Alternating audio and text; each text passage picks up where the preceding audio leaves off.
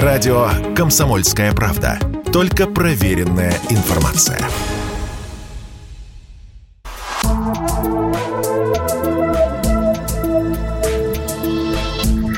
Просто космос. Всем привет! Здесь «Просто космос» и я, Баченина М. Я часто слышу примерно такое. Дороги сначала отремонтируйте, а потом на ракеты космические тратьте. Ну ладно, не часто, но бывает нечто подобное. Я сейчас расскажу вам, что космос способен дать человеку. Первое – энергия. Электричество из космоса, возможно, станет альтернативой, ну или дополнением энергии, добываемой на Земле – есть несколько проектов, как освоить энергию Солнца. Например, переводить ее в микроволновое излучение и передавать с орбиты на наземные антенны или фокусировать с помощью огромных зеркал. Второе – материалы.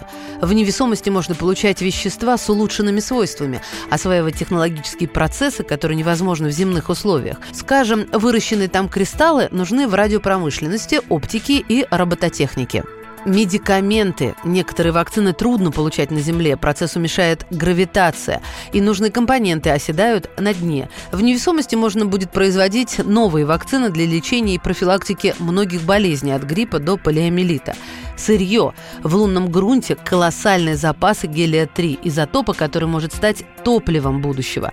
На Луне есть титан, хром, марганец и другие полезные ископаемые. Поставщиками сырья станут и сотни астероидов, которые можно захватывать и буксировать к Земле. И все же наиболее впечатляющие достижения связаны с работой орбитальных аппаратов. Со времен первого искусственного спутника, который мог только передавать в эфир «бип-бип», Техника совершила грандиозный, просто умопомрачительный скачок вперед. Ежегодно на орбиту отправляются десятки аппаратов самого разного назначения. Связь, интернет, телевидение, навигация – это все плод их работы. Спутники помогают нам ориентироваться на местности, составлять прогнозы погоды, следить за лесными пожарами и другими природными бедствиями, узнавать даже о запасах рыбы в морях и океанах. В России из-за нашей огромной территории просто незаменимым инструментом становится дистанционное зондирование Земли из космоса. Зачастую это единственный источник информации для составления карт и планирования хозяйственной деятельности. В нескольких регионах с помощью спутниковых снимков уже выявляют неиспользованные земли. Их введение в оборот способно принести сотни миллионов рублей дохода. Прикладная космонавтика развивается быстрыми темпами, и она может приносить реальную пользу.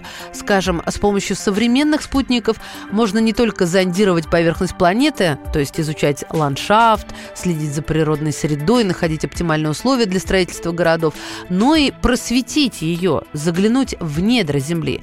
А это открывает новые возможности для поиска полезных ископаемых, предсказания землетрясений, извержения вулканов и прочее, и прочее.